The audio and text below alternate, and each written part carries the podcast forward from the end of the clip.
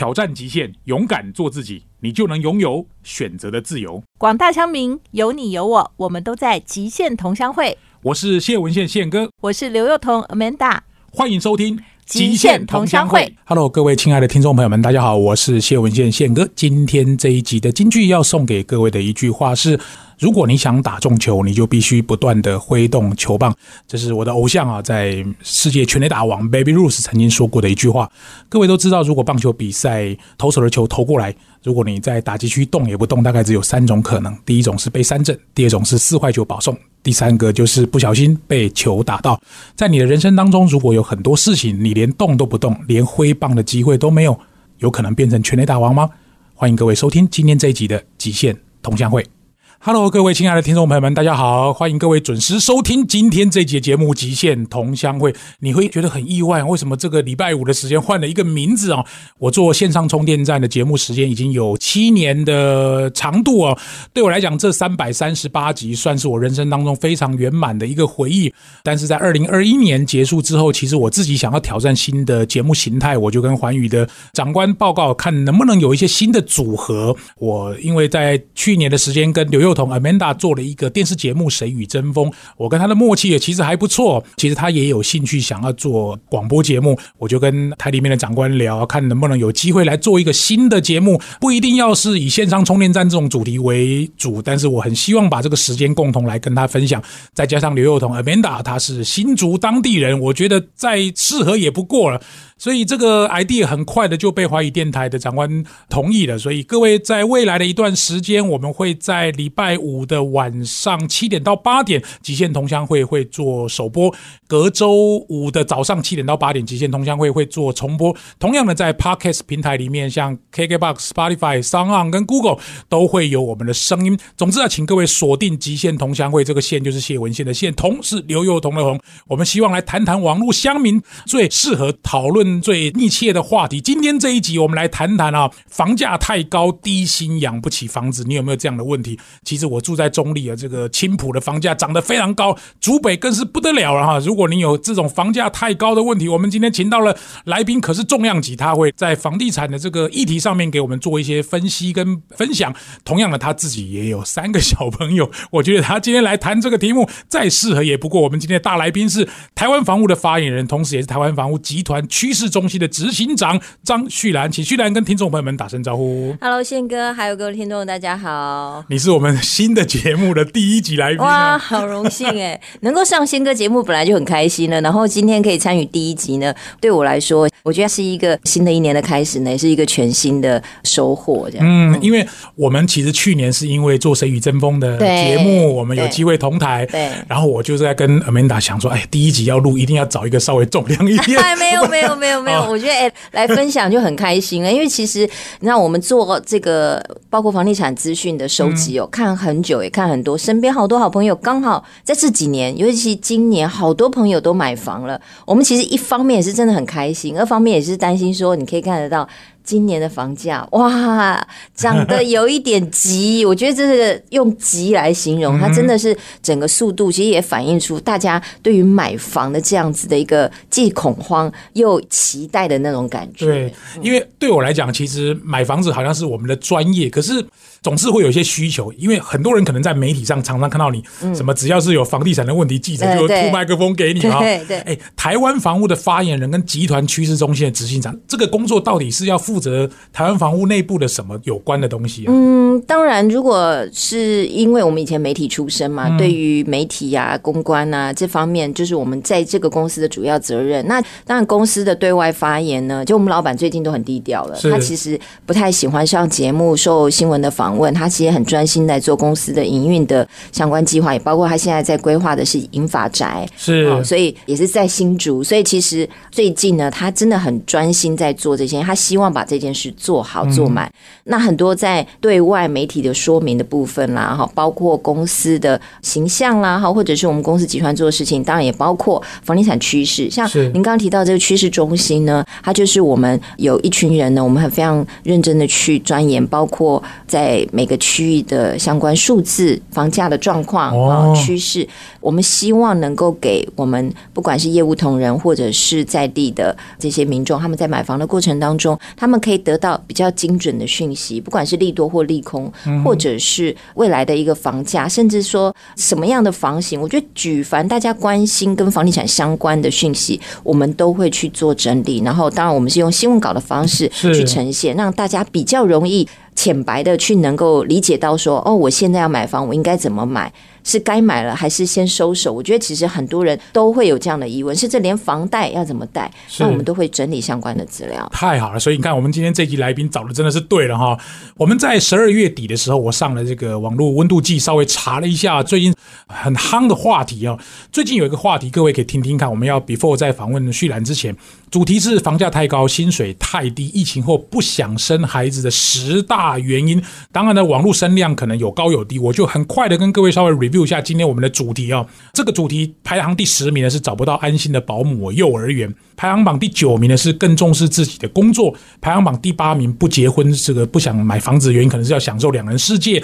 也有网友讨论到了，可能是不喜欢小孩，生育津贴补助太少，没有时间，或者身体健康的状况可能不是很适合照顾小孩子。那排行榜前三名的当然就是社会职场对于孕妇不友善啊。排行榜第二名的是低薪养不起小孩，排行榜第一名的是买不起房，没办法给孩子一个家。好，我们首先要开始今天的问题之前，我想要请教旭然的，就是其实，在去年的房地产变化，尤其是疫情的影响之下，五月份之前跟五月份之后，你们在趋势中心有没有发现一些疫情在房价的变化上有看到什么端倪吗？嗯，事实上，全球的疫情是二零二零年就开始，那很幸运的台湾其实并没有受到太大的冲击，所以大家在整体的一个社会啊、经济啊才算稳定。但直到二零二一年的五月哦，很明显的，因为整个进入三级之后呢，很多消费啦，哈，或者是很多。公司呢都在家工作了，所以大家出来活动相对来说比较少了。那所有需要在外互相人与人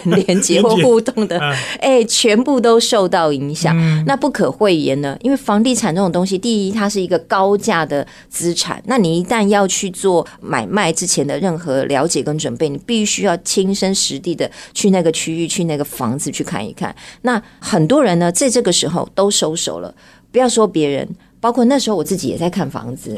结果。哎，我看了一半的房子呢，那个屋主说：“哦我们先暂时不要看了，就是我要复看，或者是我要开始准备议价。”他自己因为如果他要卖房子，他也要换房子，所以呢，他自己不能看的情况之下，他也暂时不想要卖了。对，所以整个是有点小不流通的，血管有点堵住的感觉。但是也因为其实，在二零二零年就开始有一些疫情的这个准备的时候呢，其实各家房仲呢也都提供了所谓线上看房这样的。资源 哦，包括有一些业务，他们很积极哦，就去拍影片式的做导览的，他们可以各自去送给他们的客户。那或者是呢，我们房仲公司呢也有提供线上赏屋，那很妙。像我们公司的那种服务是，哎，你在家你用手机，然后我在公司我用电脑，然后呢，我们就可以直接线上，因为我可以操控滑鼠嘛，我可以跟你讲，我就滑动，哎，现在你看到的这一间是厨房啊，它有什么特别？那我们就可以直接线上互动了，所以我们可以比较详尽的。讨论，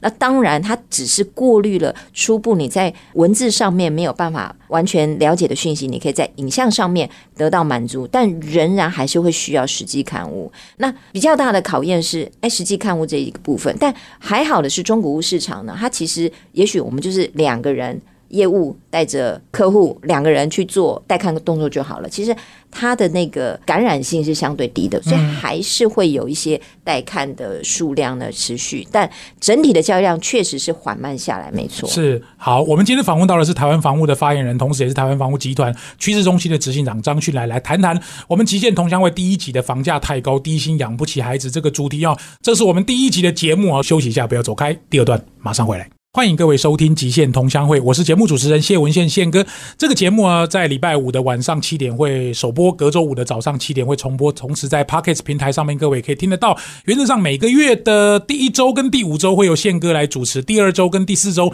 会有 Amanda 刘幼彤来主持，第三周就会我们两个共同出现了。今天是第一集啊，由宪哥来打头阵。我们访问到的是台湾房屋发言人，同时也是台湾房屋集团的趋势中心的执行长张旭来，来谈谈房价跟疫情后不想。生孩子这个主题，刚刚提到的是疫情前后的房价影响跟看屋的状态有一些改变哦。当然，对很多年轻朋友来说，买房子不要说年轻人，叫我在台北市真的要再买一间房子，我可能也会很谨慎，非常谨慎。哎，为什么现在会买不起房子？到底什么原因造成房价怎么这么高啊？我觉得这是整体长久以来的社会工业，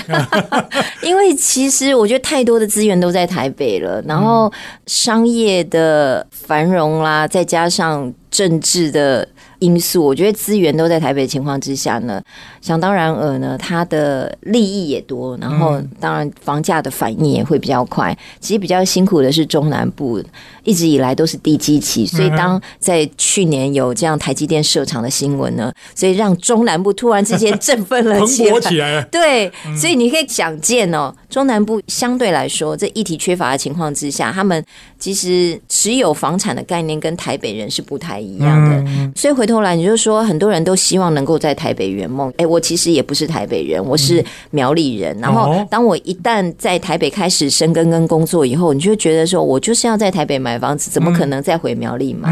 那有这么多像我一样北上打拼、北漂的这样的人，都要挤在台北的时候，供应不足的情况之下，求过于供，所以呢，就会造成台台北的相关的房价也是明显的增长了。那你看台北这么小，嗯，那现在很多人呢？其实必须被迫的外溢了，嗯，就说把这样的需求外溢到哎新北，新北再外溢再不行的话，我们再退而求其次到桃园中对，没错，那也拜这个交通所赐啦，有高铁啦，有机捷啦，其实串联了北北桃生活圈。那很多人现在是选择从桃园通车。到台北工作，例如宪哥。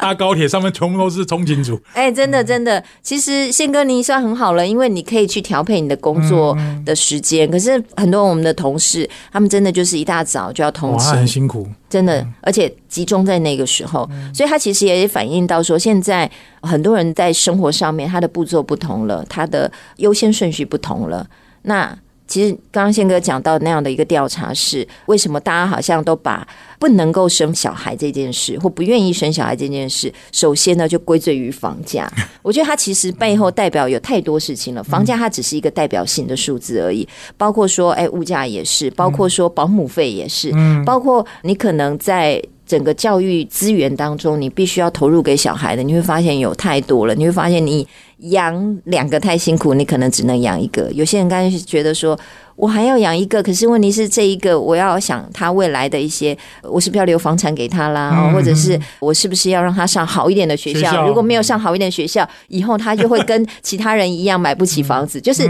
老实说，想的蛮多蛮远的。我不觉得这是错的一个想法，但我觉得有时候真的是想太多，也会给大家压力这么大。举例来说，我生了三个，其实并不是说我们没有想说小孩未来的教育，但是老实说，因为我自己的家庭，我爸爸。妈妈也是生了三个。哦，那他们也是小公务人员而已，那他们也都能够给我们足够的生活。对啊，那我们自己就去努力的向学打拼。虽然没有说什么多富足，也不是人生胜利组，但是我觉得也都还过得去。所以我觉得每一个时代的父母可能想的东西不一样，会给自己越来越高的标准。嗯，你知道吗？我之前住淡水的时候啊，有一天我去我们那个淡水的运动中心啊，那时候呢，哎，电梯里面进来了一个大肚子的外国妈妈。哦，然后呢，牵了一个小孩，我心里想说，哎呀，这个爸爸去哪了？怎么让这个妈妈这么辛苦，大了肚子还牵着一个小孩？结果我发现爸爸进来了，爸爸呢手上抱一个，右手再牵一个，所以他们有四个，这是一对外国夫妻，然后他们在台湾。其实淡水那边有非常多的外国人在淡水，我猜他们应该是租房子了哈。那我后来就想说，哇，他们还真的敢生呢，因为他们在异地，然后资源不足的情况之下，他们愿意生四个，还都年龄相仿，然后我就很佩服他们愿意生的念头。也就是说，事实上好像也没有一定要有一个大房子才能生小孩。那。我也一直觉得小朋友会带财，嗯，哎，我也这样觉得，你也觉得哈，我也这样觉得，哦，你的房子都是小孩带来的，真的真的，对，就是应该他也某种程度也是一个激励父母去努力工作的一个原因。那当然也会说哈，我生了这么多个，可是他们都没有帮我带财。我觉得其实这是观念怎么去想这件事啦。但我觉得不管怎么样，我觉得不需要因为你觉得房价过高而完全不能生，而是说你怎么样去做好财务规划跟人生的规划。那举例来说，像很多人都会讲说啊。因为妈妈嘛，通常都会是优先为了小孩做牺牲的，因为毕竟你在大肚子期间，你可能就会受到来自于公司的压力、职场的压力。哎，对。那我个人的状况来讲，我其实蛮幸运的，我前两胎是在那个医院令行的时候生的。那我不仅有请过育婴假，就我没有请到六个月嘛，我大概请了两三个月吧。然后呢，我后来也是顺利回到职场。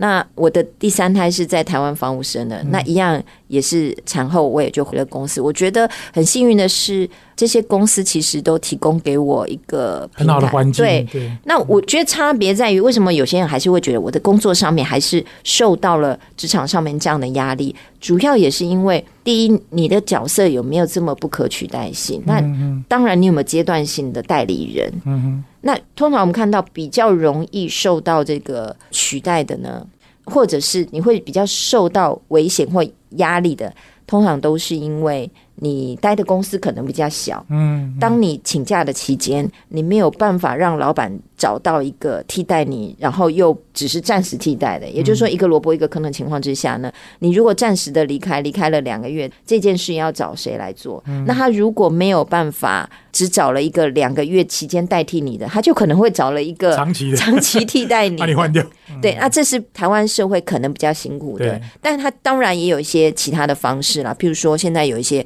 短期的或者是一些契约型的一些工作机会，但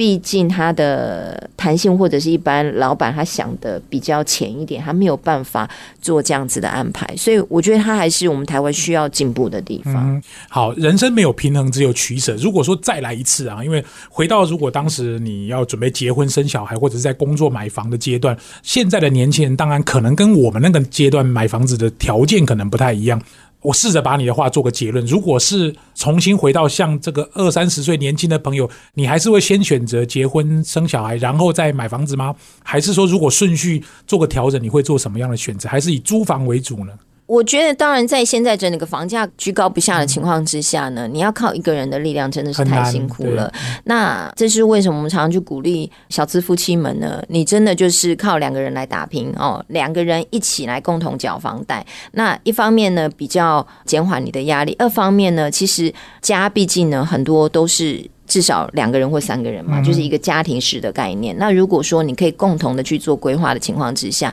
你其实不要求一步到位啦。你可能先以这个先生养一个小孩为你优先目标，就是假设你已经准备要结婚了，那你可以先买一个两房或三房小三房的小宅，那也不用。一定要在台北市，嗯好，我们可以在新北用时间换取空间。对，真的，我觉得这是我们目前比较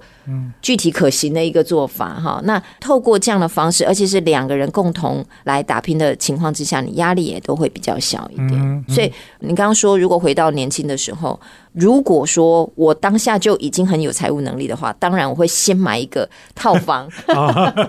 先来做投资，或者是自己可以先住，然后未来可以出租。但如果说你已经有结婚的规划了，甚至也不排除生小孩的话，我觉得两个人当然是会比较轻松。以我来讲，我今年五十三岁，我老大都已经二十三、二十四岁，小孩都大学毕业。可是如果你晚婚或者是晚生小孩，如果真的要共组家庭，可能你年纪大了，说不定小孩还嗷嗷待哺，那个就相对比较辛苦。我们今天访问到的是张旭兰，来谈谈我们最近很夯的话题：疫情后不想生小孩的十大原因，房价太高，薪水太低。待会下一段，我们来请旭兰跟大家聊聊台北市人口负增长。代表什么意义？租跟买到底哪一个比较好？休息一下，不要走开。第三段马上回来。我是节目主持人谢文宪宪哥。我们今天访问到的是台湾房屋的发言人，同时也是集团趋势中心的执行长张旭兰啊，来聊聊这个网友乡民最在乎的话题：房价太高，薪水太低，疫情后不想生小孩的原因呢？到底有什么？刚刚我们聊到房价跟趋势的变化，我其实想为我们听众稍微问一下，因为这个旭兰是在集团的趋势中心，肯定对趋势很了解。因为我们另外一个主持人那个 Amanda 是住在竹北哈，那我是住在桃园中立，像青。浦啊、竹北的房价你们怎么看？其实真的涨得很凶哎，就是涨得很凶。那主要我觉得竹北要一直以来大家都知道嘛，因为有科技业，有这么多高资产的工程师呢，你知道他们的生活啊。都卖命给工作了，所以当他们一旦有一点时间花钱，他们是不手软的。再加上年底啊有 bonus 啊，所以其实当他们一拿到年终或者是一拿到奖金的时候，他们都去团购哎。团购跑车，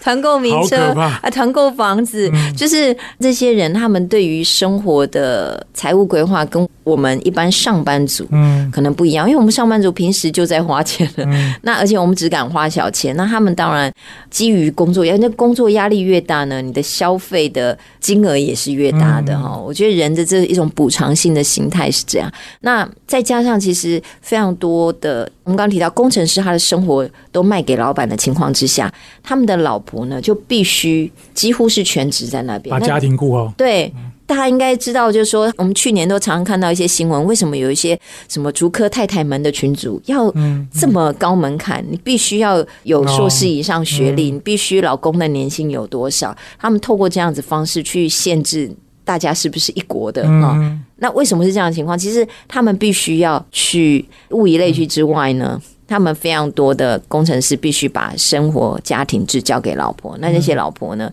她必须要把小孩照顾好。那因为有这样的资本呢，在那边不管是幼稚园，或者是生活消费，或者是餐厅，他们都等于是跟整个新竹市场是脱钩的。嗯竹北就自成一国，所以在那样的消费氛围。的情况之下，跟他们的消费实力的情况之下，自然而然就去垫高了竹北的需求跟房价。嗯，那现在当然已经外溢到新竹市在外区的这个部分了。那其实青浦也是，那青浦当然是因为有航空城的议题嘛，所以在这几年呢，整个从化区的规划呢是越来越好。我觉得。必须说，它真的是越来越成熟。因为其实印象中，在一开始从化区在开始规划的时候呢，那时候房价已经有先预涨一波了。但是后来又遇到二零一六年的这个房地合一税打房的相关的制度，确实那个时候呢，房价有稍微冷静下来。那那时候，你如果说你去看屋啊。那预售小姐是多么的积极呀！你如果说哎开一个拔蜡价，你说他如果开，譬如说三字头，你就说哎那二十八有没有可能？以前他可能就嗤之以鼻，就是说没关系，你再看看嘛。但是在那个二零一六那段期间，非常积极啊，说。你走了，他还抠你回来，你要再来了解看看嘛？没关系，我们再来谈嘛。其实那时候身段是不一样，但 现在又不一样，因为现在真的，因为大家用抢的，其实非常多的地方预售的市场，你都会看到有排队人潮，甚至大家必须要先支付一笔费用，才能够有机会踏进 踏进那个预售屋里面去。有机会坐下来谈哦，有机会摊开那个户别来指一户这样子，所以你会发现哇，那是怎么一回事？我觉得是在这个疫情之后呢，大家其实有一种恐慌心态。一方面是你觉得疫情并没有影响到这个房市的价量，反而往上涨的时候，你会发现这个房价它涨的趋势是必然性。那当疫情没有办法抑制，然后它又变成是大家民生必须，不管怎么样，大家都想买的情况之下，还有再加上区域的利多，其实都让现在整体的市场呢是相对来说比较热的。那还有一些外围的，包括整体经济的状况，还有你会知道说。我们的钢筋、水泥还有人工、人工，通通都涨价了。那预售屋呢？挟着这样子的理由，很多都调涨了他们的价格。那因为预售屋在区域当中算是相对高价的，宪哥非常了解。它一旦往上跑了，那中古屋就跟上，也被带上了。因为他们的价差呢，就是中古屋呢，它在整体来讲呢，还是相对预售屋还要低的嘛。所以如果说这样的一个带动情况之下，那大家也都会觉得哦，好像必须追加。今年确实有一些情况，我刚刚提到说，我有一些朋友他们在今年也买房了，结果。他们很开心的买了下来以后，发现贷款是贷不到的，因为银行说：“哇，这个房价跑的速度太快。”那银行本来就是相对保守，对对对，它的估价没有办法估到我们的市价，所以你也会去反映出来。哦，原来现在整体的市场呢，跑的确实比大家想象中的还要快。嗯那也去呈现的现在房市的热度，确实有成为这个近五年的一个新高点。嗯哼，我们都知道房地产可能跟人口的红利有一点关系。像我最近看到一个报道，是台北市的人口可能开始负成长，说不定就像你讲的，可能他们就外溢到新北啊，或者林口啊，或者桃园啊、青浦等等啊。那人口跟房地产之间的关系，可不可以请旭然简单帮我们分享一下？因为其实人口聚集的地方，就有可能带动需求量的成长吧。嗯，所以我们最开始前面其实讲了，像我们这种北漂到台北的，我们让台北市人每一年看起来人口数都是很多，可是事实上台北市的人口是一直在流失的。这些如果我们光看那个一户籍的人口来讲，它其实是逐渐的外溢到新北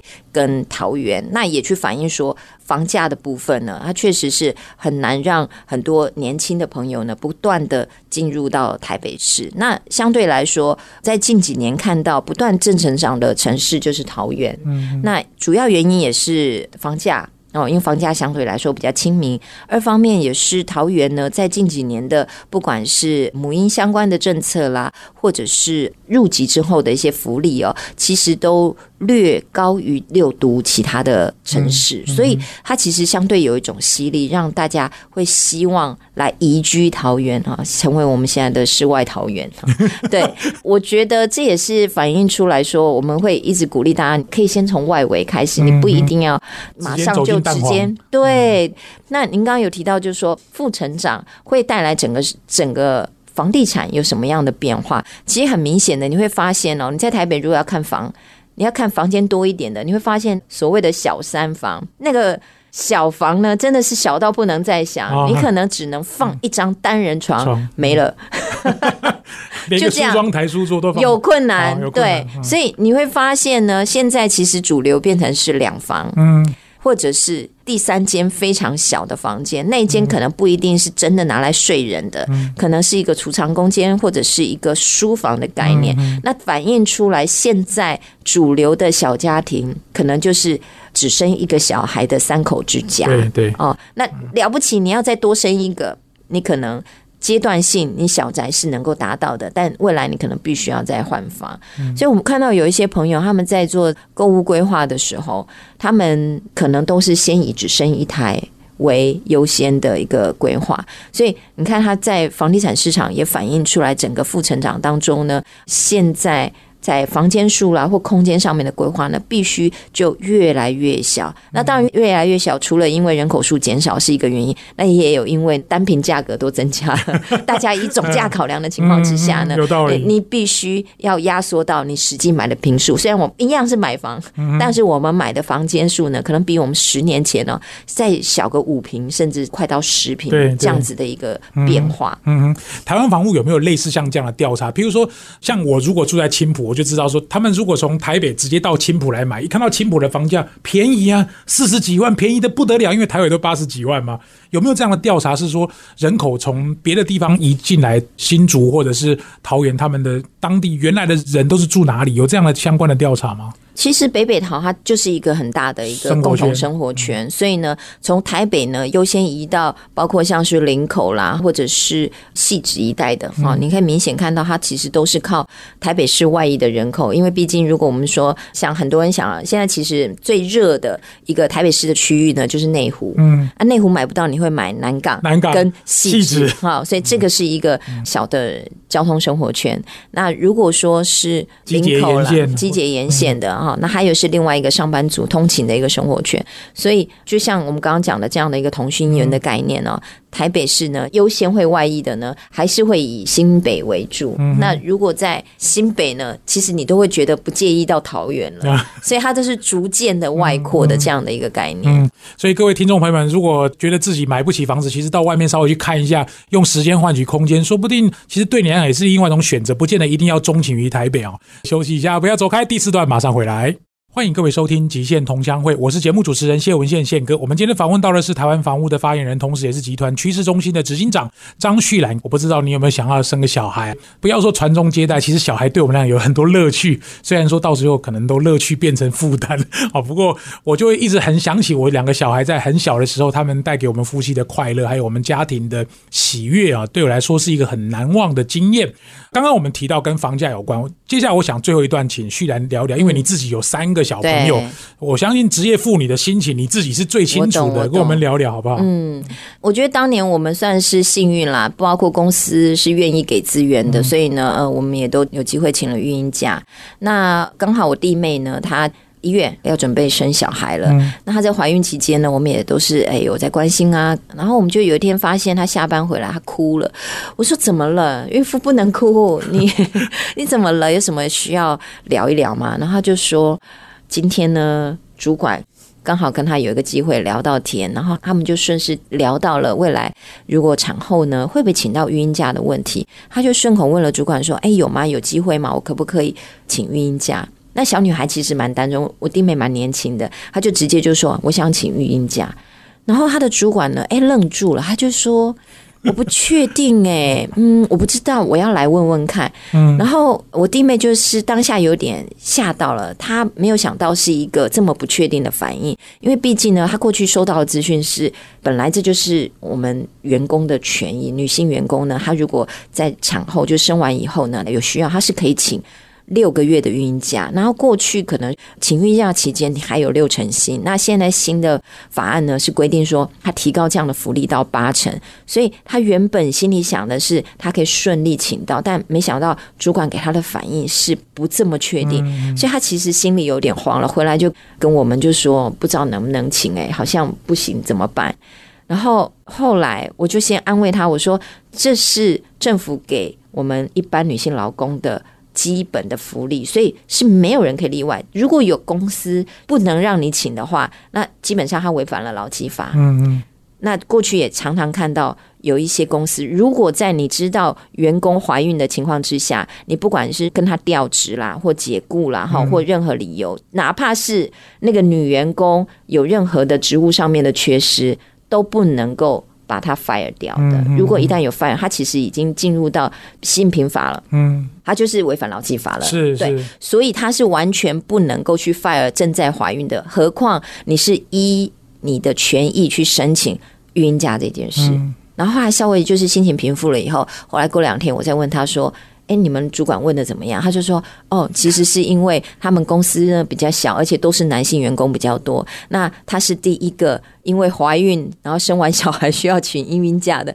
所以因为没有潜力，所以主管不知道怎么帮他做这件事，所以需要去问一下。但事实上，公司是同意的。”依法他也可以请，那他们才松了一口气。所以我觉得他其实反映出来说，现代的职业妇女有多么的辛苦。不管说你敢不敢请，你要不要请，你其实就算能请，你心里都会担心害怕的。是那我觉得，当然这是需要给现在不管是你当老板的，或者是企业主管、人资主管，都要一个不断的提醒跟教育是，这是每个人的人生过程。你再怎么样喜欢你的工作，再怎么样投入工作，你都不能够去违反你人生当中本来就应该有的生儿育女这样子的一个工作。那我觉得家庭有没有这样相关的资源也是很重要，因为因为毕竟夫妻如果未来还是希望持续工作，然后养家，你要有缴房贷，你还要养小孩，所以其实呢，包括长辈的资源，或者是政府能够提供的一些托婴啊、育婴这样的资源呢，也是非常重要。这是为什么说，如果这些